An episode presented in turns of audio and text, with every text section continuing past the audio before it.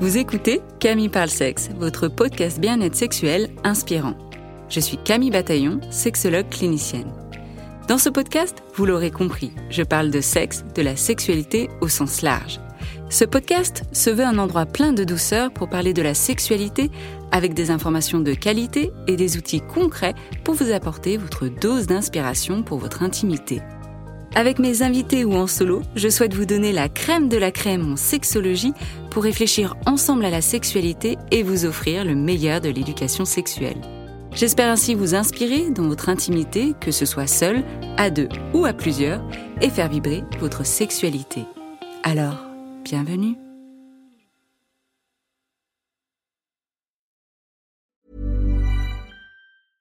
Selling a little or a lot?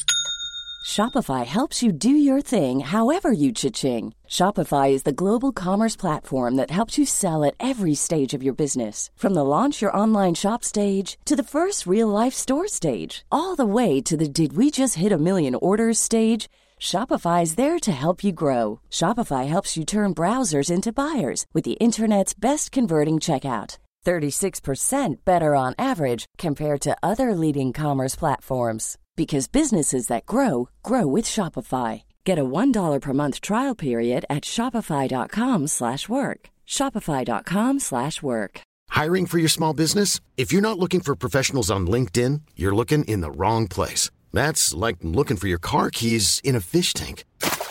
LinkedIn helps you hire professionals you can't find anywhere else, even those who aren't actively searching for a new job but might be open to the perfect role. In a given month, over 70% of LinkedIn users don't even visit other leading job sites. So start looking in the right place. With LinkedIn, you can hire professionals like a professional. Post your free job on linkedin.com slash people today.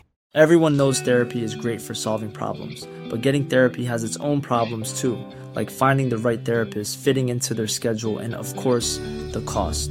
Well, BetterHelp can solve those problems. It's totally online and built around your schedule. It's surprisingly affordable too. Connect with a credentialed therapist by phone, video, or online chat, all from the comfort of your home. Visit betterhelp.com to learn more and save 10% on your first month. That's BetterHelp, H E L P. Dans cet épisode, nous allons parler des relations de couple et surtout de la thérapie de couple. Pourquoi consulter? Qu'est-ce qui amène les couples à commencer une thérapie? Mais surtout, nous allons voir les pièges et les fausses croyances dans lesquelles les couples peuvent tomber et qui peut amener à de la satisfaction sexuelle. Pour cela, j'ai à mon micro Myriam Braiki, sexothérapeute et thérapeute de couple. Elle regroupe près de 140 000 abonnés entre son TikTok et son compte Instagram Sexe Actualité. Myriam a récemment sorti son premier livre, Le carnet de voyage intime conçu comme un journal intime avec de nombreux conseils, des exercices d'exploration qui permettent de se poser les bonnes questions pour trouver de l'épanouissement dans sa vie intime. Si vous suivez Myriam, vous deviendrez vite addict à sa dose de bonne humeur et ses conseils qui tombent toujours si justement. Myriam, bienvenue sur le podcast. Bonjour Camille, je te remercie pour ton invitation, merci. Bah, avec plaisir. Alors du coup, on va parler de thérapie de couple, de couple, de ce qui se passe en cabinet, de ce que tu, toi, de ce que tu vois dans ta pratique, de ce que tu entends. Et déjà, ma première question qui me vient, c'est quelle est la raison numéro une qui pousse les couples à faire une thérapie ensemble, qui pousse les couples à venir te voir? Je crois que la, toute première raison que j'observe, j'ai pas, pas de chiffres en tête, mais je dirais au moins pour 90% des chiffres des, personnes pardon, qui arrivent au cabinet, c'est la communication. Mmh. Donc des problèmes de communication. Ouais, on n'arrive pas à s'entendre, on n'arrive pas à s'écouter, on n'arrive plus à communiquer et on est là parce que bah, du coup, on pense bien que la communication, c'est un petit peu la base euh, du, reste. Hein. Mmh ouais, effectivement. Donc c'est pas forcément la porte d'entrée de la sexualité, mais vraiment eux-mêmes définissent que c'est la communication ou c'est toi des fois, tu les vois, ils entrent par la porte de on a un problème sexuel et qui finalement définissent que ça peut être un problème de communication. Est-ce que c'est eux qui amènent ce problème de communication ou est-ce que c'est toi? En fait, ça dépend vraiment. Moi, j'ai cette double casquette, hein, sexothérapeute, thérapeute de couple. Donc, il y a des personnes qui vont arriver pour une première approche en disant, bah, on arrive là pour une thérapie de couple et puis, on va se rendre compte que dans la sexualité, ça va pas non plus, mais parce qu'on part d'une mauvaise communication, etc.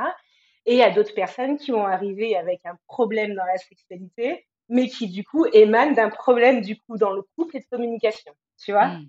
Ouais, ouais, ouais, il y a des fois plusieurs portes et souvent en fait, heu, moi je dis souvent que quand on vient avec un problème, une difficulté sexuelle, souvent c'est la pointe, hein, de l'iceberg et puis finalement quand on creuse, il y a plein de choses et dont souvent la base, comme tu dis, c'est le problème de communication et je pense que tu vas en parler, heu, rabâcher tout au long de l'épisode et on verra pourquoi ça va être important, heu, cette communication. Mais, heu, c commençons un peu concrètement sur pourquoi en fait, pourquoi faire une thérapie de couple? Je prends un peu le truc, un peu à l'envers, mais pourquoi faire une thérapie de couple? Et qu'est-ce que les gens viennent chercher en fait finalement? Alors, pourquoi faire une thérapie de couple? Parce que alors moi souvent avec beaucoup d'humour, je dis parce qu'on n'a pas de mode d'emploi en fait, sur comment on fait couple. Il y a pas un best-seller international qui nous apprend comment aujourd'hui on est heureux dans le couple, comment on ne faute pas dans notre couple, comment on est bon dans notre couple et que du coup, ben, les personnes font un petit peu avec ce qu'elles ont, avec ce qu'elles peuvent faire, avec leur histoire de vie et que quand les couples, quand les personnes se rencontrent, comme je leur explique souvent, elles se rencontrent chacune avec leur sac à dos de vie tu vois? Et que quand on n'a pas connaissance de de tout ce qui peut se passer, tout ce que ça va engendrer, et ben, ça devient compliqué. Donc la première chose, je pense qu'on on vient consulter un thérapeute parce qu'on n'a pas de mode d'emploi et qu'on attend plus ou moins un mode d'emploi. Sauf que je l'ai toujours pas moi le mode d'emploi. Ah mince alors! Moi, ben ben si je l'avais, je je pense que j'aurais déjà fait un best-seller en fait. Je ne serais plus au cabinet, je serais millionnaire, je crois. Mais c'est surtout que le mode d'emploi, il sera impossible à faire. C'est surtout ça, en fait, que je me dis. Parce que faire un mode d'emploi, ça voudrait dire penser que tous les couples sont pareils. Donc c'est pas possible. Et et la thérapie de couple, elle permet surtout de prendre chaque couple et chaque individualité dans le couple avec tout ce qu'ils sont pour pouvoir faire fonctionner cette entité à part entière qui est Mmh, ouais, c'est à ça qu'elle sert et et comme tu dis, si justement, et j'ai envie de rebondir un peu là-dessus en disant, bah si, il y a quand même des best-sellers, il y a quand même des ouvrages qui expliquent, comme tu dis, qui qui offrent quelques recettes, qui expliquent, des choses comme ça, mais c'est pas personnalisé, d'où la thérapie de couple où là, vraiment, comme tu dis, tu accompagnes les personnes selon leur singularité, leur individualité et au sein du couple et comment arriver à, mmh, à jongler entre les besoins, les envies des uns, des unes, des autres et et parce qu'en soi, quand quand on est célibataire, bon, ben, on peut, un peu suivre plus facilement, ses envies, ses désirs et puis quand on est en couple, bah, faut quand même, des fois s'aligner avec aussi, l'autre personne. Je sais que c'est quelque chose que tu fais des fois aussi en séance, d'essayer de naviguer en tout cas entre les les envies, les besoins des uns et des autres, par rapport à ça, la thérapie de couple. Oui, naviguer, c'est surtout, voilà, être capable de, mettre en évidence les besoins de chacun. Parce que quand on arrive en thérapie, bien souvent, on va pointer tout ce qui ne va pas. C'est-à-dire, bah, là, je me sens pas entendue, pas écoutée, pas regardée, pas ci, pas ça. Et et et rarement, en fait, on nous mais je pense qu'on nous a déjà pas appris à être centrés sur nous-mêmes, tu vois, Camille? À se dire: «Mais en fait, OK, Heu, est-ce que je suis légitime déjà à avoir des besoins? Est-ce que j'arrive à me connecter à moi, à ce dont à ce dont je peux avoir envie? Et est-ce que je m'autorise cette légitimité-là à le verbaliser à mon partenaire ou même à aux tierces, hein, à toute personne qu'on peut rencontrer dans notre vie, hein, finalement? Et ça, ça s'applique plus j'ai l'impression que tu parles plus au nom des femmes ou est-ce que tu le vois aussi chez les hommes?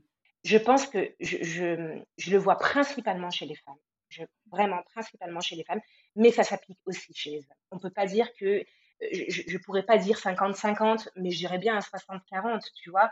Même les hommes, en fait, ils ont pas l'habitude. Tu vois, les les hommes quand, heu, parfois ils ont simplement le besoin d'exprimer leurs émotions et qu'ils vont dire: «Mais en fait, heu, moi on m'a pas appris ça, je sais pas ça». Donc il va dire à sa femme: «Mais tu m'écoutes pas». «Oui, mais est-ce que tu arrives à lui exprimer les choses? Est-ce que tu es connecté avec ce que est-ce que tu peux poser des mots?» Tu vois? Et bien souvent, c'est non, mais non, parce que l'éducation, eh ben, moi, Myriam, on m'a pas appris à communiquer. Moi, Myriam, quand j'étais petite, on me disait qu'un garçon ne pleurait pas. Moi, Myriam, heu heu, dire quand quand ça va pas, bah, c'est pas possible parce que je dois être celui qui porte un petit peu le foyer, heu, donc pour les hommes aussi. Bah, oui. Oui, comme tu dis, on leur a pas appris aussi à se connecter avec, leurs émotions et du coup, il y a des fois ce sentiment de, bah, pour, la partenaire ou le partenaire, se dire: «Bah, en fait, j'ai l'impression qu'il n'est pas empathique, j'ai l'impression qu'en fait, ça lui passe au-dessus, il pleure jamais, il y a ci et ça, il est froid» et c'est vrai que de l'autre côté, l'homme, dit: «Bah, oui, effectivement, mais qu'est-ce que vous voulez que je fasse? Je suis comme ça, quoi». Ouais, alors moi c'est souvent des choses que j'entends ça, tu vois? On me dit: «Myriam, on ne changera pas, je suis comme ça, je suis comme ça». Alors vraiment, j'entends et bien sûr qu'on ne change pas les gens. Par contre, moi, souvent, ma question, c'est: «Est-ce que vous pensez que vous êtes encore enseignable?» Est-ce que vous pensez qu'aujourd'hui, vous pouvez encore apprendre? Moi, je peux comprendre quelqu'un qui dit ne pas savoir communiquer, parce qu'on lui a jamais appris. Ok, donc aujourd'hui, les faits sont là. On t'a pas appris, tu ne sais pas faire. Mais est-ce que tu es encore enseignable? Est-ce que tu as, envie d'apprendre? Quand la personne répond, bah oui, justement, je suis ouvert, j'ai soif d'apprendre, etc. Bon, bah, c'est, en, soi, c'est plus simple qu'effectivement une personne qui va dire, bah non, moi je suis très bien comme ça, j'ai pas envie de changer. Par contre, c'est ma partenaire ou mon partenaire qui veut que je change. Oui, après, euh, le très très bien, il se peut hein, qu'il y ait des personnes qui soient très très bien dans, dans un mal-être que l'autre exprime, tu vois. Moi, souvent, je fais aussi référence à la bienveillance qu'on peut porter à l'autre. C'est-à-dire que, OK, toi, tu es peut-être bien, mais est-ce que tu entends que l'autre n'est pas bien? Tu as fait le choix quand même d'être quotidiennement avec quelqu'un. Tu vois? Tu, tu peux pas, tu peux pas dire, ben, de, manière très nombriliste, dire, moi, c'est OK, ça va de mon côté, et puis l'autre n'est pas bien, bon, bah, qui règle son problème, quoi. Il n'est pas bien dans cette relation C'est ça, moi, que je, je note. C'est-à-dire que cette relation de couple, comme je disais tout à l'heure, c'est une entité à part entière. On est deux à la co-construire. Tu as ta part à jouer. Tu as ta part là-dedans. Et, du coup, qu'est-ce que tu as envie d'y mettre? Et c'est ça qui est dur, justement, des fois, à faire comprendre qu'elle a une part à jouer. Et, euh, et des fois, c'est simplement, bah non, camper sur ses positions, je ne changerai pas, euh, j'ai raison. Ou, euh, bah oui, elle n'est pas heureuse, ou oui, il est en train de souffrir, mais, qu'est-ce que vous voulez que j'y fasse? Moi, je suis bien comme ça, je ne vais pas changer ou, ou me sacrifier ou avoir moins de désir juste pour correspondre, ou plus de désir juste pour correspondre à l'autre. Comment comment on navigue avec tout ça? Comment on navigue Comment, comment, si j'ai pas envie de me sacrifier bah Déjà, on communique. Tu vois, moi, le, le sacrifice, c'est pas OK. Évidemment que c'est pas OK. On se sacrifie pas pour quelqu'un. Par contre, ça nous demande dans une relation de couple de nous adapter.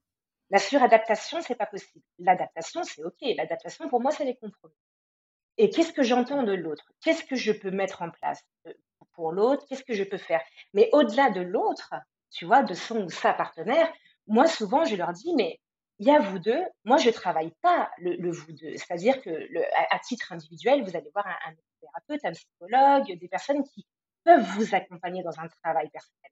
Moi, je suis là pour ressortir le meilleur de vous deux, mais au prendre aussi en considération toutes vos vulnérabilités et vos fragilités et co-construire ce couple. Donc, cette entité-là. Et qu'est-ce que tous les deux là, vous êtes prêts à mettre dans ce pot commun du couple pour le rendre le plus harmonieux possible, en fait, le, le, le meilleur qu'il soit. Donc, euh, bien sûr que l'idée, elle n'est pas de se sacrifier, mais elle est peut-être aussi d'apprendre parfois à sortir de notre zone de confort, tu vois ah, ça, je suis d'accord. Sortir de la zone de confort. Et, et c'est pas évident. Il y en a pour certains où, en fait, c'est peut-être pas le bon moment.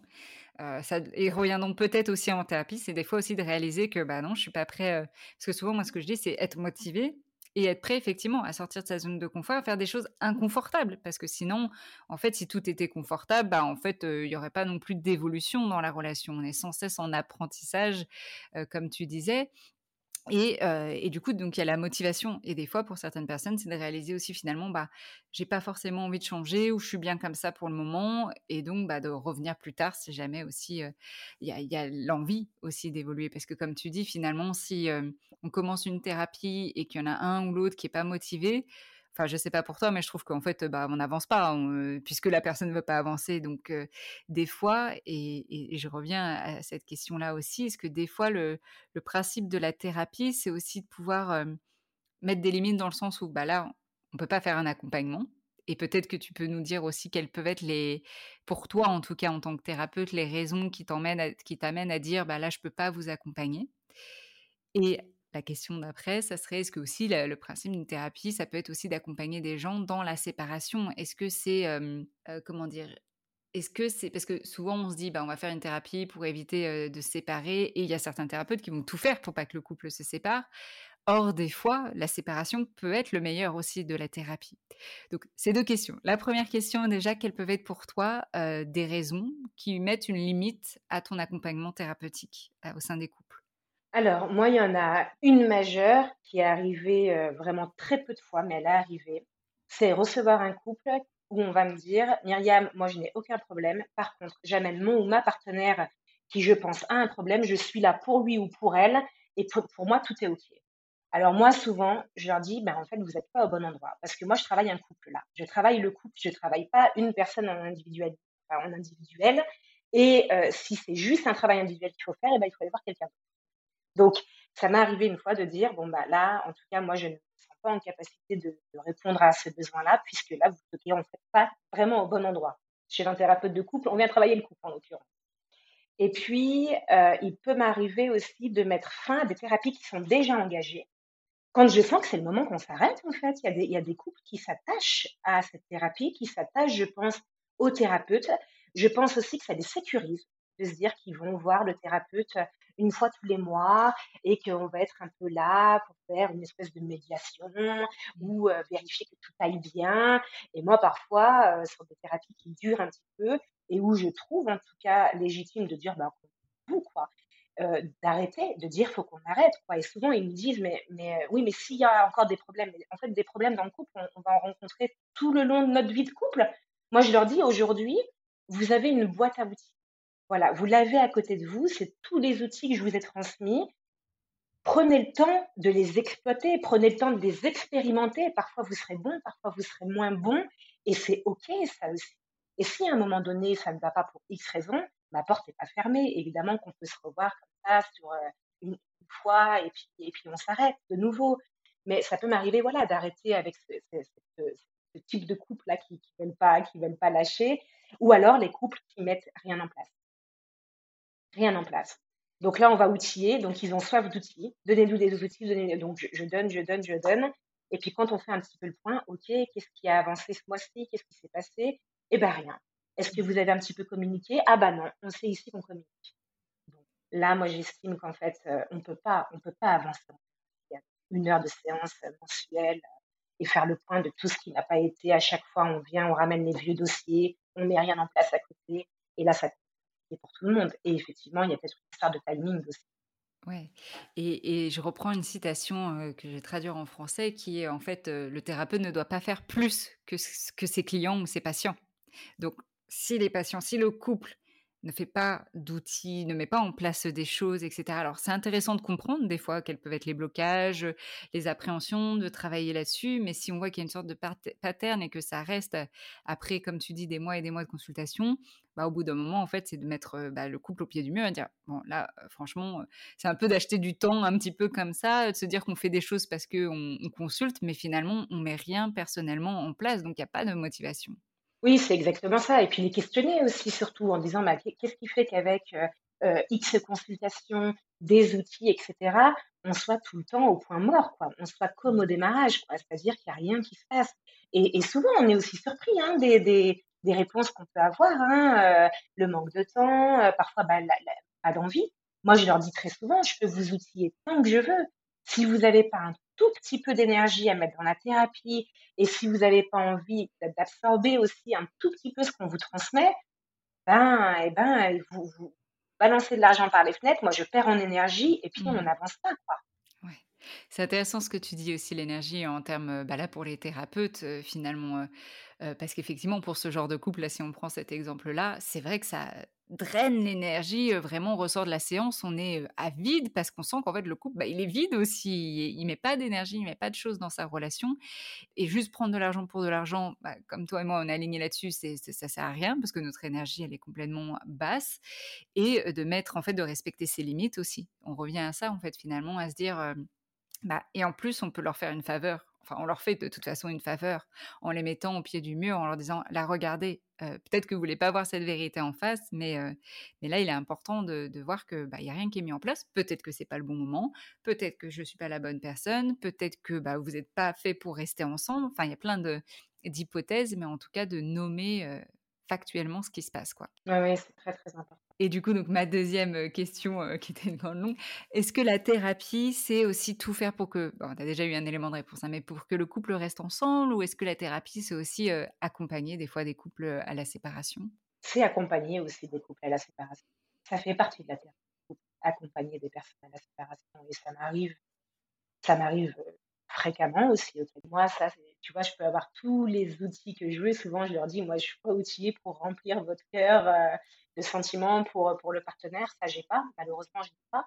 Ou heureusement, d'ailleurs. Euh, donc, on accompagne, enfin, moi, j'accompagne en tout cas aussi à la séparation pour vraiment que, la séparation soit la plus, euh, j'ai envie de dire, la plus sereine possible, la plus comprise possible aussi, et de, et de s'apaiser de ça, d'avoir vraiment fait le tour avec le thérapeute, les questions, on se les a posées, on a eu quelques éléments les uns les autres, et puis on part, euh, on part plutôt, j'ai envie de dire, tranquille, même si c'est jamais Mmh. Mais en tout cas, on, part en ayant des éléments de compréhension qui permettent de pas être dans une espèce d'amertume, de rancune vis-à-vis de l'autre. Ouais. Et est-ce que par rapport à la séparation, est-ce que c'est le couple qui, qui, qui amène ce sujet-là ou est-ce que c'est le, la thérapeute qui dit, bah là, écoutez, c'est le moment de se séparer? Moi, très souvent, ça a été le couple qui a amené Très souvent, ça a été le couple, parce que dans, ma façon de travailler, et d'ailleurs, je le sais très très vite parce que je rencontre la première fois le couple qui sont tous les deux ensemble. C'est vraiment une prise de contact. Pour moi, c'est là où je leur explique un petit peu ma façon de travailler, les outils avec lesquels je travaille, comment, comment se passe la thérapie avec moi.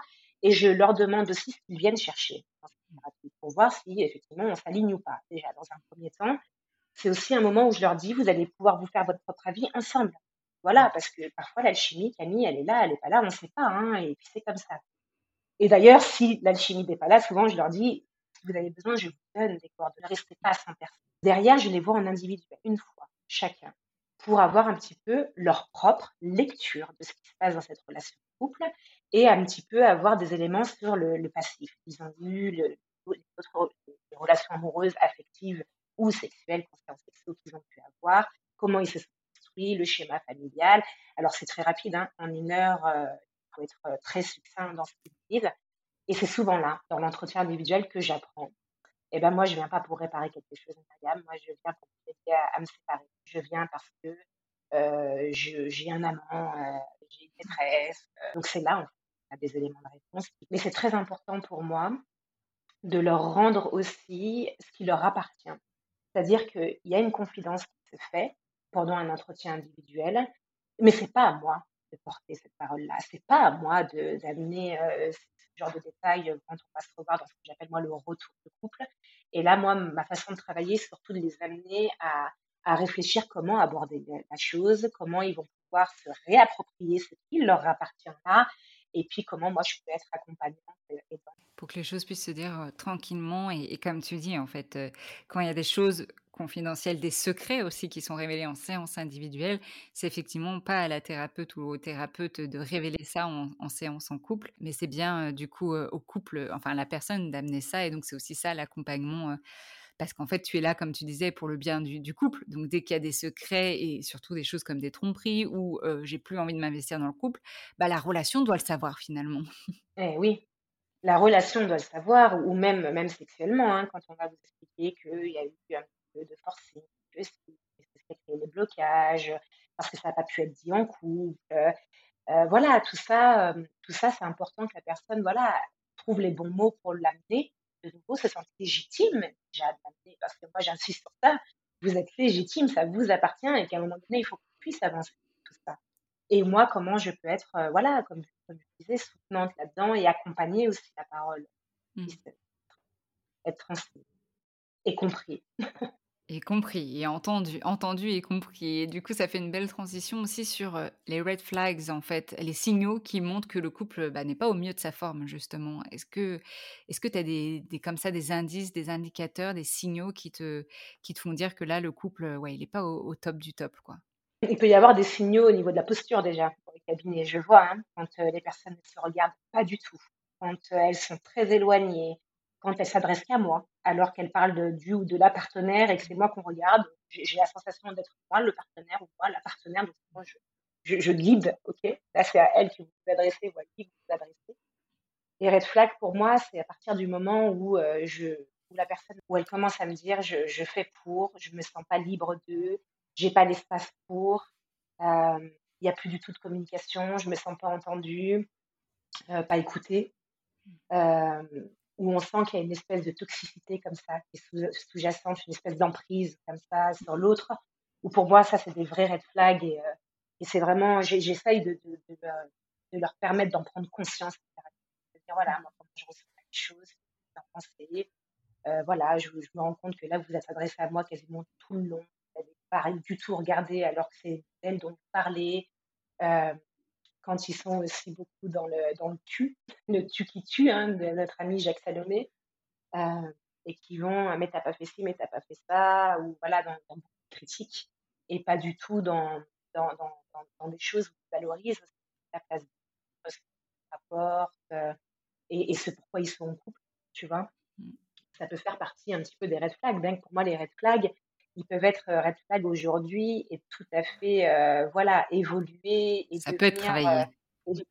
et, voilà, d'être travaillé et, de, complètement disparaître de la relation. On a envie de changer et de plus être dans, dans, justement ces signaux-là. Et, et du coup, pour être dans le pratico-pratique aussi de la thérapie de couple, Combien de séances ça prend pour faire tout ça Quelle est la fréquence pour les personnes qui se demandent justement, qui sont en, hésitation de consulter? Qu'est-ce que tu leur dirais? C'est très très difficile en fait de donner une fréquence parce que moi je me rends compte qu'il y a des couples. Alors nous initialement, enfin moi en tout cas, je suis formée à ce qu'on appelle de la thérapie brève. Donc je suis pas censée avoir les personnes accompagner les personnes au cabinet plus d'un an, c'est pas possible, c'est beaucoup trop long. Euh, pour autant, eh ben, il va y avoir une minorité de couples que je vais accompagner, même j'ai même fait deux ans, hein, parce que euh, parce qu'ils arrivent et puis qu'il y en a certains qui ont 20 ans de vie commune et qu'on va partir sur un manque de communication. Puis derrière, on va parler de sexualité et puis après, ça va être les enfants et puis finalement, chaque séance, eh ben, euh, il faut, j'ai envie de dire, traiter eh ben, 20 ans, quoi. 20 ans. Et puis d'autres personnes qui arrivent même parfois avec des, couples tout récents et qui ont aussi beaucoup à traiter. Moi, la thérapie brève, on est normalement sur une moyenne de 7-8 séances pour que les choses aillent déjà un peu mieux. D'accord? Euh, Il y a des couples, moi, qui m'ont surpris, en fait. Vraiment, où je me suis dit, ah, tiens, ça va être long, il y a beaucoup de choses. Euh, alors, ça, c'est mon dialogue interne, hein, évidemment. Hein. Et puis, finalement, euh, ils mettent une énergie de fou. Il y a une prise de conscience. Il y en a qui reviennent en séance en me disant mais oh, la séance précédente, Myriam, j'ai tellement pris conscience de certaines choses. Elle m'a boosté. Euh, j'ai travaillé ça entre temps sur moi. J'ai fait ci, j'ai fait ça. Et on avance à une vitesse que moi-même j'aurais même pas espéré à la première rencontre. Et puis ça va très vite. Quatre, cinq séances, c'est fini. Et puis j'ai d'autres couples où je me dis ah ça va peut-être aller vite. Et puis on sent beaucoup de résistance et ça ça prend plus de temps. Et puis on c'est important de le dire, effectivement, que ça prend, c'est pas en deux, trois séances, parce que des fois, des personnes disent Ah oui, moi j'ai déjà consulté des thérapeutes de couple. Ah oui, alors combien de séances? Oh, bah une, deux, trois, puis voilà, ça n'a pas fonctionné. Non, en fait, c'est qu'il faut beaucoup plus de séances que ça, et puis il faut un investissement, comme tu disais, et la motivation finalement, parce que c'est vrai que en fait, dès qu'on accompagne des personnes qui sont motivées, peu importe, il y a toujours des changements qui se font, même peut-être qui avancent progressivement pas à pas, mais c'est beau, comme tu dis, il y a des couples qui, euh, qui nous surprennent euh, vraiment. Et, et, pour les personnes qui disent, et, euh, et je sais que tu avais fait un post là-dessus et j'avais réagi aussi dessus en amont sur, bah, en fait, une thérapie, ça coûte cher. Donc, pourquoi faire une thérapie? Ça coûte trop cher. Alors moi, Ben, je vais répondre quelque chose que toi-même tu réponds déjà, Camille. Hein. Donc, c'est tes mots à toi, c'est-à-dire, vous verrez combien coûte le divorce. Hein. Ça, c'est tes mots. Euh, moi, souvent, oui, oui, ça coûte cher, une thérapie. Ça peut coûter cher, du moins, une thérapie. Euh, et en même temps, euh, qu'est-ce qu'on fait? Est-ce que effectivement, on continue de se détruire, on ne soutient pas, et puis, bah, effectivement, comme tu le dis très justement, une séparation ça coûte cher, mais ça coûte cher pas que, que, que financièrement. Bon sang, parfois quand il y a des, des, séparations, alors j'ai envie de dire déjà psychiquement, psychologiquement, euh, pour, pour la personne elle-même, et puis ça coûte cher parfois aux enfants, et ça coûte cher, enfin ça coûte cher pour beaucoup de monde, quoi. Qu'on on ne peut pas le mesurer financièrement, mais bon sang, c'est bien plus cher qu'une séance qu'on va payer euh, physiquement, tu vois, avec de l'argent. Et puis, euh, on met de l'argent dans beaucoup de choses aujourd'hui, et c'est comme si notre santé mentale euh, elle n'avait pas, elle avait pas de place pour qu'on puisse investir. Alors que pour moi, je passe ma santé mentale en priorité et c'est ce qui me permettra d'être bien dans tout le reste. Tu vois ce que je veux dire? Ouais. Puis moi, j'ai surtout envie de dire qu'au-delà de l'argent, vraiment, tu vois, enfin, c'est même pas l'aspect pécunier pour moi, c'est tout ce que ça peut coûter derrière de pas avoir compris certaines choses, de pas, enfin, je trouve ça dommage. Et puis je trouve surtout dommage qu'on est capable aujourd'hui de consommer mille choses et de pas consommer euh, de la santé mentale quoi. Ouais. Ouais, comme tu dis, prendre soin de soi, prendre soin de son couple, euh, bah, ça a un coût, mais comme plein de choses qu'on est prêt à payer aujourd'hui et qui n'a peut-être pas le même impact finalement sur du long terme. Tu vois, peut-être se dire euh, faire du shopping, ça a peut-être un impact sur du court terme, mais du long terme, bof, alors que prendre soin de soi et de, sa relation de couple, L'impact, il est vraiment sur, sur du long terme. Donc, ok, ça c'était important de le dire aussi. Donc, on a parlé un petit peu ouais, de, la fréquence, de combien de temps ça peut durer, du motif de consultation, de certains signaux. moi, je voulais revenir aussi maintenant, si on, parle, on aborde un peu plus les, concepts et les, les, croyances avec lesquelles les couples arrivent. Et tu disais qu'en cabinet, tu en as fait d'ailleurs un poste, qu'il y a cette notion de comptabilité en termes de sexualité que les couples utilisent en fait comme s'ils étaient des comptables. Ils, comptent en fait leur rapport intime. Est-ce que tu peux nous expliquer un petit peu plus cette notion et, et, quel est l'impact en fait finalement de compter? Mais alors, cette notion, très souvent, je la retrouve en sexothérapie. Hein, où la personne va dire, ben voilà, je viens parce que mon ou ma partenaire a peu de désir, on est à une fois par mois, deux fois par mois, une fois par trimestre, enfin bon, il donne, il donne un chiffre. Bon, très bien, quelque part, moi, ça me permet de me repérer aussi, très honnêtement. Et moi, parfois même, je leur demande et je leur dis, je ne suis pas là pour comptabiliser, je veux avoir un ordre d'idée. Parce que entre euh, on fait l'amour trois fois par semaine, c'est pas assez, et puis on fait l'amour euh, une fois par trimestre, c'est pas assez, c'est pas la même chose pour moi. Mais bon, et en fait, je me rends compte qu'on est beaucoup, et je dis on parce que moi aussi, en fait, longtemps j'ai été là-dedans. Je peux être encore là-dedans. Mais, tu, mais oui, tu vois, à comptabiliser, à se dire, mais oh, ce mois-ci, on a fait l'amour, mais, mais que deux fois. Mmh. Mais oh mon Dieu, il y a un problème. Mais parce qu'on nous a appris quoi, en fait? On nous a transmis Hein, ces injonctions sociétales qu'on nous a transmis dans la société, c'est euh, le sexe, c'est 80% du couple. Moi, c'est ce que j'ai entendu très tôt, très jeune, ça. Ah, 80%, 90% du couple. Mais mince, quoi. Et, et, et tu vois, on est enfermé là-dedans, donc on va se dire quoi? On va se dire, bon, ben là, je suis euh, anormal parce que et j'ai tant de relations par mois, etc. Et c'est drôle parce que tu parles du poste que j'avais fait où j'avais regardé une étude justement IFOP où ils avaient interrogé, alors je ne sais plus exactement le nombre de couples, et puis je me disais, ok, très bien, ils ont interrogé tant de couples, et puis on était sur deux fois et demi, euh, je crois, par semaine, deux ou deux fois et demi par semaine. Et en, faisant, en, lisant l'étude, je me suis dit, mais, mais en fait, ils ont interrogé qui? Mmh. Qui ils ont interrogé? Est-ce qu'ils ont interrogé euh, des jeunes couples qui ont euh, quelques mois de relation de couple et qui effectivement peuvent avoir une sexualité très très très fréquente parce que c'est nouveau? Est-ce qu'ils ont euh, interrogé des couples qui ont peut-être 20 ans, 30 ans de vie commune et qui ont peut-être une sexualité un petit peu moindre? Est-ce qu'ils ont interrogé des femmes en postpartum, des hommes aux troubles sexuels? Qui est-ce qu'ils ont interrogé en fait? Et ça, on l'a pas. On l'a pas. Donc pour moi déjà, c'est faux. C'est faussé cette étude. Elle n'est pas ok, tu vois.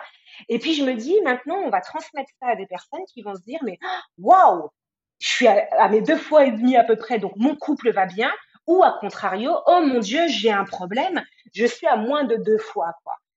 Et on nous transmet ça. J'ai été là-dedans. Ça, je m'en suis libérée aujourd'hui en me disant, bah, ok, tu as fait l'amour ce mois-ci peut-être deux fois, mais parce que euh, tu étais peut-être naze, tu as été submergé de l'eau, tu as fait d'autres choses. N'empêche que ton couple, il tient pas qu'à ça. Qu'aujourd'hui, on traverse des choses qui ont autant d'importance, voire peut-être parfois plus que la sexualité tu vois, d'avoir quelqu'un de présent, de soutenant, de contenant, à l'écoute, de communicant, pour moi déjà ça a encore plus de place, même si effectivement la sexualité a toute son importance pour moi dans la relation de couple. Et puis, euh, euh, on s'enferme là-dedans et les gens arrivent avec. Moi, souvent, je leur dis, mais la fréquence, elle n'importe pas en fait. Qu'est-ce qui est le mieux? De faire l'amour, euh, allez, t'es quatre fois par semaine parce qu'il faut faire quatre fois par semaine et puis que ce soit euh, simplement en gros pour la forme, ou bien d'avoir peut-être un rapport sexuel par quinzaine et que ce soit explosif, la connexion elle soit tellement forte, tellement chouette, qu'est-ce qui est le mieux? Et moi souvent je leur dis, moi ce qui me fait rêver, c'est peut-être une fois par quinzaine et que ce soit une connexion fou et explosif, que euh, trois fois par semaine parce qu'il faut faire l'amour et que c'est comme ça que ça fonctionne un couple qui est heureux. Quoi. Bah oui, parce que la fréquence ne veut pas dire la qualité. Quoi. Il y a des couples des fois qui arrivent et qui disent ah bah nous notre couple va bien effectivement parce qu'on le fait trois fois par semaine. Euh, déjà moi, si je me réfère à mon, expérience personnelle, je suis oh, trois fois je suis en sueur déjà moi trois fois par semaine je suis là là là c'est trop pour moi. Mais mais ces bah statistiques, comme tu dis, à qui, qui, à qui ils ont demandé? Parce que honnêtement, c'est pas ce qu'on voit en séance. Alors on pourrait se dire, bah peut-être parce que justement ces couples vont mal, mais non, je pense qu'ils sont très représentatifs justement de quand on cherche une normalité, même s'il y en a pas. Mais je pense qu'ils correspondent bien plus à cette moyenne qui est très très loin du 2,5 par semaine. Je sais pas où ils vont trouver ces couples, vraiment. Euh, je sais pas. Mais mais Puis d'ailleurs, il y avait, alors j'ai plus son nom, hein, mais il y avait un, un, un, sexologue clinicien qui expliquait, il disait, mais en fait, en fait toutes ces expertises-là, en plus, elles sont hyper fausses parce qu'on a tous tendance à aller vers la hausse quand on répond à ces questionnaires-là. Mmh. Bizarrement, les hommes ont un sexe de 20 cm dans, dans, ces expertises-là, tu vois, alors, alors que c'est complètement faux. Et je pense qu'on a tendance à monter. Si moi, j'étais peut-être à deux fois semaine, ou un peu plus, je me dirais, bon, allez, je note 3 parce que c'est entre les deux, je vais noter 3. Tu vois, hop, je vais aller vers le haut, quoi. Et c'est pas représentatif, pas du tout, du tout. Souvent, moi, je leur dis la norme, la bonne norme, c'est la vôtre, en fait. Si elle vous met pas en souffrance, c'est la vôtre. Point. Et que ce soit, tu sais, j'ai un couple que j'ai reçu il y a, il y a deux, trois semaines, là, et puis elle disait, je viens, je viens pour, ils ont 20 ans de vie commune. Et elle me dit, je viens parce que je voudrais vibrer un peu plus, mettre un peu de piment. Et je ne sais pas pourquoi, moi, tout de suite, je me suis dit, elle me parle de sexualité. Tu vois? Mmh. Et donc, je leur dis, puis du coup, l'intimité, comment ça se passe? Parce que j'avais fait, moi, le lien, comme ça. Puis elle me dit, mais l'intimité, Myriam, on n'en a plus. Dis, ah bon? Elle me dit, mais ça fait dix ans qu'on fait plus l'amour avec toi. Mmh. D'accord, lui, pareil, il dit, oui, oui, c'est ça, dix ans. Ok, tout est ok pour vous, oui, oui, tout est ok. En fait, on vient vibrer, on veut vibrer en allant au théâtre, au truc, en voyageant, et c'est complètement ok pour nous que ça ne soit plus ça ne fasse plus partie de notre couple en fait. On a énormément de tendresse, mais on ne fait plus de sexe. Et tu vois, je me dis, oui, il y en a, et oui, c'est OK en fait. C'est OK. Et on peut être heureux sans sexe, comme heureux avec non, ce genre de couple, moi, à chaque fois, je suis là, je suis en extase, j'ai les yeux qui, qui, pétillent, je suis là, on, voit qu'ils sont complètement alignés, qu'ils sont heureux. Je préfère largement des couples comme ça que des couples qui vont se forcer à avoir une sexualité pour dire qu'on rentre dans ces cases-là et qu'on que, les voit dépérir. Non, quoi. Donc, euh, c'est trouver ce qui vous fait vibrer euh, de la manière dont vous le souhaitez. Comme tu disais, euh, la propre norme, c'est la vôtre, donc c'est à vous de voir ce qui vous plaît. Et alors, pour les couples qui qui aiment la sexualité, qui ont envie d'être dans, des rapports intimes, mais qui se plaignent d'une certaine monotomie sexuelle tu vois, de se dire, bah, c'est toujours moi qui fais le pas, ou alors quand lui ou elle fait le pas. Généralement, quand lui fait le pas, bah, c'est toujours la même chose, je sais d'avance ce qu'il va faire. Et, et, comme je sais d'avance, bah, en fait, ça m'excite même pas. Je suis là, oui, ok, ok, là, il m'a embrassé. Puis là, on va se mettre dans cette position. Puis là, il va aller mettre ce lubrifiant à ce moment-là. Puis là, il va me caresser de cette manière-là pendant autant de minutes ou de secondes. Et puis là, là, là, là. Tu vois, le scénario, il est déjà écrit et du coup, bah, quand c'est écrit, ça, peut atténuer effectivement cette sensation de surprise ou, cette sensation d'éveiller justement le désir. Qu'est-ce que tu as envie de dire par rapport à cette monotomie sexuelle? Moi, j'ai envie de dire que déjà, elle, touche tout le monde, elle peut toucher tout.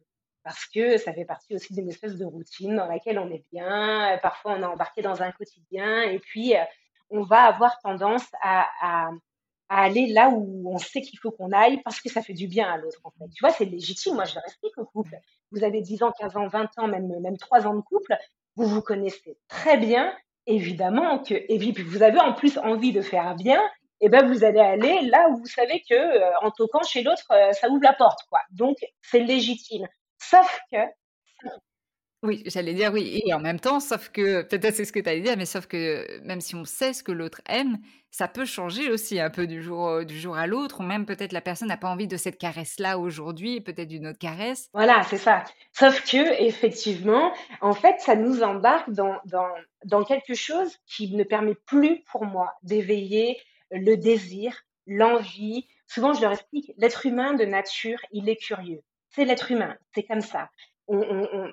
Peut faire l'expérience. Parfois, moi, j'observe les bébés dans les caddies au magasin où on passe à côté, puis hop, ils lèvent la tête et puis ils nous regardent. Bon, eux n'ont pas de filtre, c'est des, des tout petits. Nous, on a des filtres. Évidemment que dans la rue, on est un peu plus vigilant. Mais si je sais d'avance, ce que souvent, moi, je leur fais référence avec la restauration. Je leur dis, mais en fait, ça fait 6 ans, 10 ans, 20 ans que vous allez dans le même resto, que vous mangez le même plat, lasagne ou paella, tu vois, le vrai missionnaire, quoi bon, même si le plat il est très bon, au bout d'un moment, euh, moi je vais quand même me dire bon bah je connais le goût, je sais comment le saveur m'accoste. Plus la même saveur. Ça a plus la même saveur. Et euh, il y a ça, il y a le fait que j'ai peut-être envie de découvrir d'autres choses, et comme tu dis, il y a peut-être des moments où j'ai pas envie d'avoir cette approche-là, où j'ai peut-être envie, tu vois, ne serait-ce que la façon de faire du sexe. Quand on va faire du sexe parfois très tendrement ou parfois de manière un peu plus animale, euh, ben, peut-être que déjà du jour au lendemain, je change les positions. Tu vois, ne serait-ce que dans notre cycle menstruel pour nous les femmes, il y a une position qui va être parfaite le lundi, le mercredi, pour X raisons, en fonction de mon cycle, elle va être hyper douloureuse, mmh par exemple, tu vois, ou ça sera pas du tout OK qu'il fasse fort à ce moment-là, alors que lundi, on aurait pu lui dire vas-y, vas-y, soit dans, soit dans du fort, c'est OK, tu vois. Et ça demande, du coup, et de communiquer, et puis, et euh, pour, pour avoir vraiment un esprit un peu plus large, peut-être d'être curieux aussi. Tiens, qu'est-ce qu'il existe, qu'est-ce qu'on aurait envie de découvrir, est-ce que toi tu as aussi envie, comment on peut le découvrir, quels sont nos fantasmes, comment on peut euh, développer un petit peu nos compétences comme ça, sexuelles, tu vois, comment on peut faire évoluer notre sexualité? On, est, on fait tout évoluer dans la vie. On prend de la maturité sur tout. Je leur dis souvent, voyez, au travail, vous évoluez. Avec, euh, en tant que parent, on évolue, on grandit, on prend de la maturité, on évolue nous-mêmes, avec nos amis. Et puis souvent, les gens, la sexualité, ne pensent pas à la faire elle aussi, elle évolue. On ne fait pas l'amour à 20 ans comme à 40 et encore moins comme à 60. Et j'ai envie de dire, je ne sais pas si tu, si tu vois ce parallèle-là, euh, que justement, en fait, les personnes qui sont déjà dans cette curiosité, dans cet éveil, vont plus être les personnes qui vont justement demander de la variété dans la sexualité. Et les personnes qui vont proposer toujours la même chose sont les mêmes personnes qui vont toujours être rassurées par le même restaurant, le même plat et qui sont peut-être moins dans cette curiosité, non? Je ne sais pas si tu trouves ça, toi. Oui, qui sont moins dans cette curiosité, mais qui sont aussi, euh, pour, beaucoup, je trouve, dans beaucoup de pensées limitantes. Mmh. Tu vois? Les personnes qui vont pas avoir envie de développer, les personnes qui vont pratiquer toujours les mêmes choses sans du coup s'ouvrir à d'autres pratiques, ils vont souvent quand je creuse un petit peu, et je leur dis, OK, soit on n'aime pas parce qu'on n'aime pas, clairement on a essayé et puis c'est complètement OK, soit on n'aime pas, et tiens, pour quelle raison? Et souvent, c'est des fausses croyances. Souvent, moi, je suis confrontée à des pensées Quand on me dit, Myriam, je ne pratique pas le, la, fellation, par exemple, le sexe oral, parce que euh, c'est une pratique où euh, l'homme me domine. Mais moi, je ne peux pas entendre ça, tu vois? Alors, bien sûr que le porno, il nous l'homme finalement, il domine la nana qui est complètement soumise à l'homme, etc. Mais souvent, moi, je leur dis, écoutez, on va essayer de déconstruire ça et de le voir autrement. Tu domines complètement ton partenaire. Tu offres du sexe oral. C'est toi qui as son plaisir, j'ai envie de dire, j'allais dire en dans la bouche, mais oui, dans la bouche, dans tes mains, voilà. C'est toi qui décides de t'arrêter quand tu as envie. C'est toi qui sais ce que tu fais et qui lui donne ça, mais de la même manière, pour nous, hein, pour nous quand on reçoit, hein, et, et à aucun moment, tu dominé à ce moment-là. Tu domines complètement le plaisir de l'autre. Et tu vois, de déconstruire comme ça, de déconstruire en fait tout ce qu'on peut entendre et qui va permettre d'ouvrir comme l'utilisation de, je sais pas moi, de cosmétiques, de jouets, de, lingerie, euh, certaines positions, sans même aller dans trop, trop, trop affriolant, tu vois.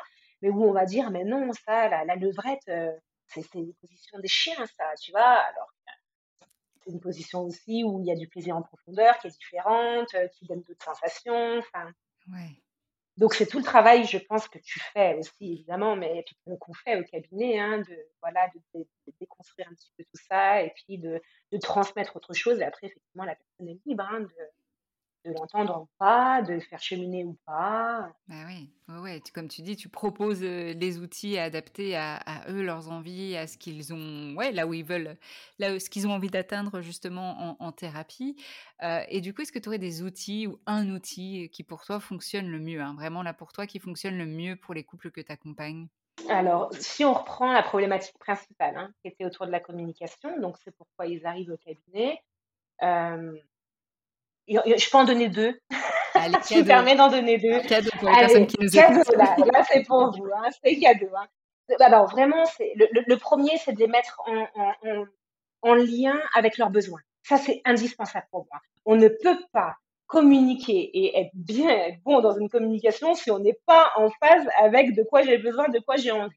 Ça, ça c'est un premier outil que je propose et moi, il se traduit par, euh, par l'envoi d'un mail euh, avec euh, vraiment tout un écriteau et puis plusieurs besoins que je cible, je crois qu'il y en a 12 ou 13, et je leur demande de m'en trouver trois vraiment essentiels pour eux dans une relation de couple et de me dire de quelle manière ça peut se traduire dans la relation. Mmh. Alors, c'est très compliqué. Alors, peut-être que tu vois, c'est compliqué. Je te donne un exemple tout, tout, bête. On est toutes les deux professionnelles et puis Camille, tu vas me dire, moi, mon premier besoin en tant que professionnelle, c'est d'être respectée. Et moi, je vais dire, ah bah oui, Camille, moi aussi, c'est mon premier besoin. Ah bah on est en accord sur ce besoin-là. Et en fait, pas vraiment. Pas vraiment. Parce que quand je leur demande de développer ça, eh ben, peut-être que toi, tu vas me dire, Myriam, moi, je me sens respectée quand on me vous voit, par exemple, en thérapie. Alors que moi, je vais peut-être dire, alors moi, pas du tout. On peut me tutoyer, on peut me voyer, je me sens respectée. Moi, je vais me sentir respectée quand on me prévient d'un retard, d'une annulation. Tu vois ce que je veux dire? Tout ce qui est un petit peu sous-jacent à un premier besoin.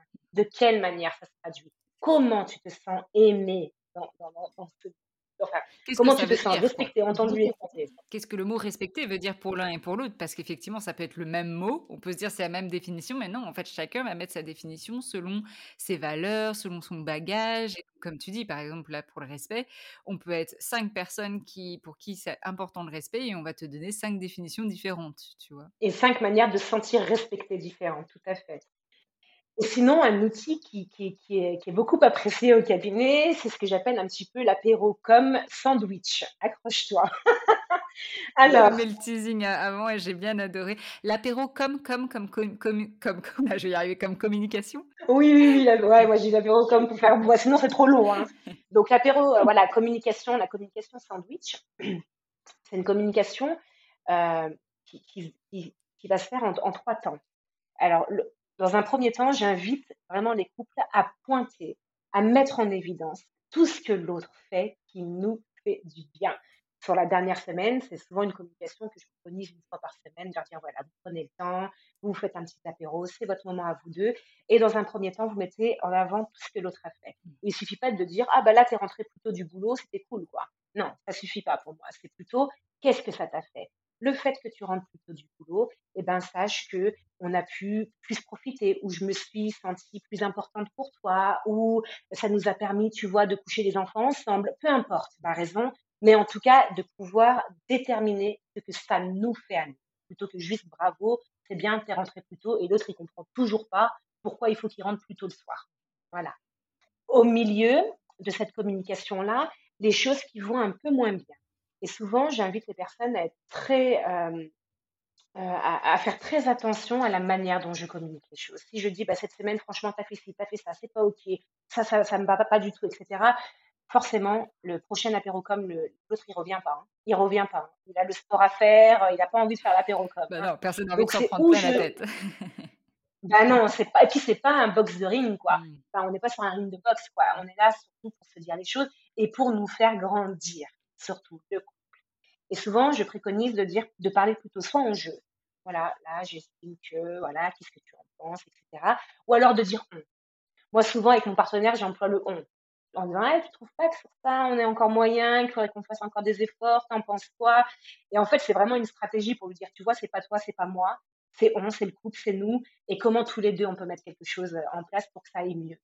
Donc, le milieu de la communication avec tous les aspects qui vont peut-être un petit peu moins bien. Et puis, on termine un petit peu cette communication par une petite projection de couple, un petit moment qu'on a envie de passer en couple à deux. Et souvent, je leur dis, ça peut être un tout petit truc, un tout petit truc, je sais pas, ça fait euh, euh, bah, six mois qu'on s'est pas rejoint après le boulot pour prendre euh, une petite bière dans tel bar qu'on adore. Bah tiens, semaine prochaine, on se rejoint.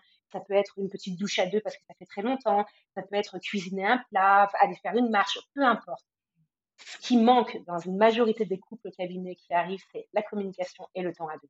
Bah Donc je me dis, ça permet, et cet, outil-là, de travailler la communication, ça permet de mettre le doigt aussi sur ce qui va moins bien, et ça permet de passer du temps à deux. Et normalement, on n'est déjà pas trop mal sur ce premier outil. Ah bah surtout si on le fait chaque semaine, si chaque couple le fait chaque semaine, c'est vraiment euh, génial quoi. Euh, ça c'est vrai que je, je, le recommande plus. Alors moi je le mets plus à une fois par mois parce que c'est ça, ça va être ça aussi ma question, parce que les couples peuvent être motivés, mais il y a un moment où en fait ils lâchent un petit peu et, et, je me dis que des fois une fois par semaine c'est trop leur demander. Alors bien sûr après tu peux leur dire, tu peux te dire bah, mmh. quelle valeur tu mets au niveau de ton couple, mais souvent pour commencer en tout cas quand ils n'ont pas eu cette habitude là, je dis une fois par mois et ensuite une fois que c'est bien mis installé, on peut ajuster et mettre même à une fois par semaine. Mais vraiment, si tout le monde fait une fois par semaine, c'est royal, quoi. C'est alors là, que demander de plus, quoi mais le fait, moi, dans, dans, le cadre de la thérapie, j'essaye hein, une fois par semaine. Après, évidemment, quand ils arrivent et qu'ils disent, ben, on l'a fait une fois par quinzaine, une fois par mois, c'est rare. Ils s'y tiennent, en fait. Ils essayent de s'y tenir quand même. Hein. Mais quand ils arrivent, même avec une fois par quinzaine, pour moi, c'est OK parce que ça leur permet, surtout, je leur dis, ça nous permet d'avancer le travail On ne peut pas attendre de voir le thérapeute une fois dans le mois pour dire, bon, bah, c'est là maintenant qu'on va communiquer notre couple, quoi. Et de pointer, euh, je trouve qu'une fois par semaine, réussir à, à, se donner un peu de gratitude dans le couple, tu vois, même si c'est 30 minutes, punaise, c'est important pour C'est important de se dire, là, on couche les enfants plus tôt, et puis on va manger tous les deux, et puis on va quand même se dire les choses. Parce qu'on est très bon hein, pour dire tout ce qui va pas. Non, et, reconnaître en plus la gratitude, ça permet ce lien de connexion et de reconnaître euh, bah, de regarder l'autre et que vraiment l'autre se, sent, se sente vu, euh, reconnu. Et par contre, gratitude, ça même, euh, je propose au, couple de le faire même euh, chaque soir, tu vois, avant d'aller se coucher, ou alors le matin, mais ça presque au quotidien, tu vois. Et, et ça apporte vraiment autre chose aussi dans la, dans la relation de couple, surtout pour les personnes qui se disent, mais moi j'ai l'impression d'être pas reconnue, d'être pas entendue, je, je, ne sais pas ce qu'on pense de moi, je... et ça fait du bien. Ouais, ouais, ouais, la gratitude. Et puis ces moments-là, c'est des moments aussi de proximité, mine de rien des moments où on va communiquer, c'est des moments aussi où on va pouvoir un petit peu se rapprocher par les paroles, peut-être par, euh, par, par, du tactile. Euh, et ça aussi, c'est important. Pour moi, c'est très important, ça. Tu vois, de leur permettre aussi des, le, le, la petite projection de couple, le petit temps d'activité à deux. Pour moi, c'est vraiment leur permettre d'avoir des moments légers où ils se retrouvent, en fait. Parce que ça, ça nous manque cruellement et qu'on est tous dans notre quotidien. Et, euh, et si à un moment donné, on ne programme pas deux, trois petites choses, et eh ben, ben comme tout le monde, quoi. On se fait envahir. Hein. Mmh. Ouais, et puis comme tu dis, au lieu de se concentrer, et, certaines personnes peuvent se, concentrer sur le passé, sur ce qui ne va pas, t'as pas fait la vaisselle, t'as pas fait ci, t'es rentré trop tard, etc. Mais ce moment de projection, c'est rare aussi de juste se dire où est-ce qu'on a envie d'avancer main dans la main ensemble? Est-ce qu'on peut avoir des projets, même des projets court terme? Est-ce qu'on peut voir notre mmh futur ensemble? Et des fois, c'est ça qui peut manquer à certains couples finalement, euh, d'être focalisé sur tout ce qui ne va pas ou, le passé, et puis pas plus avoir ces moments-là de projection. Donc, euh, je trouve ça très intéressant ton apéro comme sandwich. ouais, de la légèreté, de la légèreté. La, vie euh, aujourd'hui, notre quotidien, il est, bourré, bourré de, contraintes aussi, de devoirs, de, plein de choses, hein, et de pouvoir aussi s'autoriser ces moments de légèreté et, et vraiment les faire vivre ces moments-là. Pour moi, c'est très très important. Et alors, ma question finale. Si les gens devaient retenir qu'une chose de la sexualité et ou de l'éducation sexuelle, qu'est-ce que ce serait selon toi? Une seule chose, Camille, oh là là La première qui te vient, c'est pas forcément la plus importante. Ok, alors la première qui me vient, c'est euh, qu'il n'y a pas de normes. Il n'y a pas de normes dans le sexe. Je crois que c'est la première chose qui me vient en tête. C'est-à-dire que arrêter avec ces normes, ces chiffres, ces ci, c'est ça, il n'y en a pas, c'est du fake, ou en, ou en tout cas, c'est pas la vôtre, et c'est la vôtre qui est la bonne. Voilà, voilà moi en tout cas euh, ce que j'ai envie de dire de la sexualité. Ouais, donc retenez qu'une chose, c'est que la norme, c'est la vôtre, on s'en fiche du reste. Quoi. Le reste euh, vous importe peu, euh, concentrez-vous sur vous et votre couple et ce que votre couple a besoin et envie. Merci pour ça, Myriam. du coup, est-ce que les gens peuvent te retrouver? Et puis aussi, avant ça, est-ce que tu veux dire quelques mots pour ton livre que tu viens de sortir quand même? Ah, alors, le, petit carnet, euh, carnet de voyage intime, c'est un carnet que j'ai réalisé euh, parce que je me suis rendu compte qu'il n'existait pas euh, de journal, en gros, intime pour les adultes. Donc, tu vois, toujours cette continuité de pouvoir encore un peu rêver, écrire, noter. Et que en, en sexothérapie, moi, très souvent, je préconise d'écrire. Très souvent.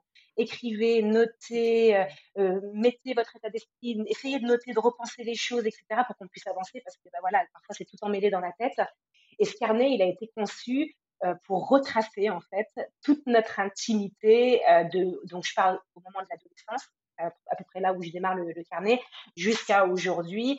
Et à l'intérieur donc c'est guidé. Il est guidé par euh, par plein de questions que je pose par des petits tips que je donne des conseils etc il est guidé pour que les personnes du coup puissent se l'approprier se le faire vivre et du coup pouvoir avoir un, une espèce de je ne sais pas comment, comment on peut appeler ça, mais euh, un, recueil, en fait, un recueil de leur construction intime. Vraiment, c'est comme ça que moi je le perçois. Euh, je trouve que c'est un excellent outil déjà, comme je disais, thérapeutique. Je trouve que c'est un excellent outil aussi pour pouvoir, euh, voilà, poser les choses et puis peut-être dans quelques années relire en disant mais oui là j'avais noté ça, mon Dieu, je je pense plus du tout ça aujourd'hui ou je suis tellement différente ou là je noterais complètement autre chose. Donc euh, c'est vraiment, euh, c'est pas, il n'y a, pas de contenu trop théorique à l'intérieur. C'est vraiment quelque chose de très léger avec du type zéro recommandation et qui guide. En fait, je guide, je guide, je guide tout le monde, la personne. Ah c'est ça qu'on aime aussi des fois, un peu de légèreté. Euh, bien sûr, il peut y avoir des livres théoriques, mais pour certaines personnes, des fois, quelques, une guidance, en fait, comme tu fais dans, cette, dans ce carnet, c'est chouette parce que ça permet de se poser. Et, et comme tu dis, c'est un chouette outil aussi bah, pour les personnes qui sont en thérapie Et même moi, je me dis, waouh, le mois de, la vingtaine, j'aurais aimé aussi avoir ça. Et pour, comme tu dis, le regarder aujourd'hui, dix ans après, de me dire, ah ouais, ça, ça a complètement changé, ou ah ouais, je pensais comme ça, ou ah ouais, tu vois, le palmarès, le palmarès des, des je sais plus comment tu des dates ça, mais je l'aurais fait pendant ma dating life. enfin, c'est ce que je faisais déjà hein, sur papier. Alors après, bien sûr, il y a des plus et des moins. On va dire, c'est pas pas l'idéal des fois de noter les gens, etc. Mais l'idée, c'était plus de se concentrer sur son plaisir ou ce qu'on a aimé, vraiment comme une sorte d'introspection qui nous livre finalement ce qu'on apprécie au moment T, puisque bah, ça peut changer, comme on disait, du jour au lendemain, ou ça peut changer au fil, au fil des ans, quoi. Mmh. Et alors les gens, s'ils veulent te retrouver, s'ils veulent consulter avec toi, où est-ce que ça se fait? Alors, ben, sur mon site internet, s'ils veulent consulter, alors très très honnêtement, je, suis très full cabinet, donc c'est important quand même de le dire. Aujourd'hui, tu vois, on est enregistre ce podcast là, on est octobre et, et, je n'ai pas de disponibilité pardon, avant 2023 je rouvre pas de créneau. Donc, mon objectif principal, si tu veux, c'est pas forcément, en tout cas, euh, de, faire de la séance, mais si les personnes ont besoin, évidemment, c'est possible. Euh, donc, via le cabinet ou en visio. Et puis ensuite, on peut me retrouver sur mon compte Instagram, sex, S-E-X, actualité, et sur TikTok, où on met un peu plus de légèreté. En fait, TikTok, il nous freine. Instagram, c'est beaucoup, beaucoup des posts que je, que je mets écrits avec quelques petits reels comme ça. Et puis, euh, par contre, TikTok, là, je m'éclate plus sur euh, des trucs très courts, des formats très courts, et puis euh, en vidéo, et uniquement en vidéo, puisqu'on n'a pas la possibilité de faire de bah oui, ouais, de TikTok, c'est ce que je disais en intro, je disais la dose de bonne humeur et des bons conseils. C'est vraiment sur le TikTok où on peut vraiment percevoir tout ton dynamisme, ta bonne humeur. Et, vraiment, bah, comme tu dis, c'est des courtes vidéos, donc on ressent tout de suite son boost avec plein d'informations. Donc, merci beaucoup pour tout ton travail, Myriam, et merci pour cet échange passionnant. Je te souhaite une bonne continuation. On se tient au courant pour la suite. Merci à toi, Camille, pour ton invitation. Merci aux auditeurs là qui ont dû nous écouter euh, pendant ce podcast-là. Et puis, bah, effectivement, euh, peut-être à bientôt sur un autre podcast. Yes. Salut, Myriam. Bonsoir à tout le monde. L'intention de cet épisode était que vous puissiez euh, découvrir un peu plus bah, ce qu'est une thérapie de couple, pourquoi les couples vont en thérapie, qu'est-ce qu'ils peuvent apprendre, quels sont les outils qui peuvent être proposés, quelle est la démarche, voilà, plein de choses en fait finalement. Et comment déconstruire aussi euh, des croyances euh, qu'on peut avoir et qui peuvent nous limiter euh, justement dans cette évolution de couple comme le disait si bien Myriam. Si vous dites pourquoi pas pour faire une thérapie de couple, bah, je vous invite à en parler avec votre partenaire, voir ce qu'il en est pour lui ou pour elle et puis ensuite de chercher un ou une thérapeute de couple qui puisse vous accompagner dans ce processus-là.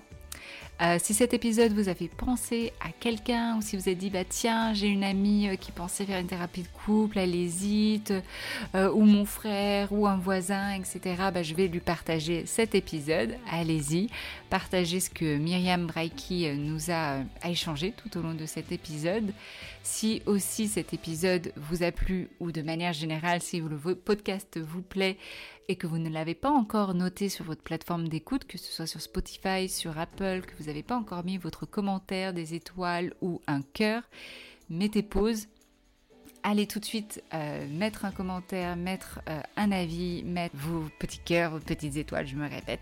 Mais euh, c'est vraiment important pour la visibilité du podcast et pour continuer à finalement diffuser ces échanges. Donc si vous l'aimez, si vous prenez du bon temps à écouter ce podcast, on a tous et toutes à y gagner à euh, ce qu'il soit bien référencé et visible pour continuer euh, ce travail-là euh, ensemble. Et je vous remercie du fond du cœur de le faire. Et si vous l'avez déjà fait, merci pour le temps, parce que je sais que ça demande du temps, même si ça prend 2-3 secondes, bah, ça demande quand même de votre temps d'arrêter ce que vous faites pour le faire. Donc merci, merci pour ça. Nous pouvons bien sûr échanger sur mon compte Instagram euh, Camille Parlesex où je partage également des informations sexo, alors n'hésitez pas à me suivre, n'hésitez pas à aller faire un tour sur mon site internet camillebataillon.com ou sur ma page LinkedIn Camille Bataillon où je partage justement aussi les actualités du podcast. Et en attendant de revenir dans vos oreilles, je vous souhaite à tous et à toutes de belles expériences intimes.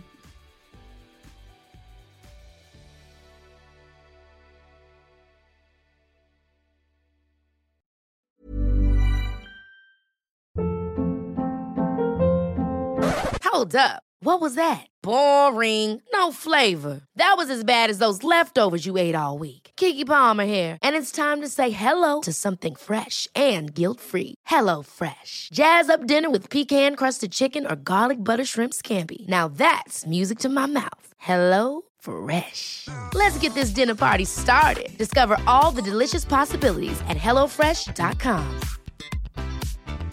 Planning for your next trip? Elevate your travel style with Quince. Quince has all the jet setting essentials you'll want for your next getaway, like European linen, premium luggage options, buttery soft Italian leather bags, and so much more. And is all priced at 50 to 80% less than similar brands. Plus, Quince only works with factories that use safe and ethical manufacturing practices.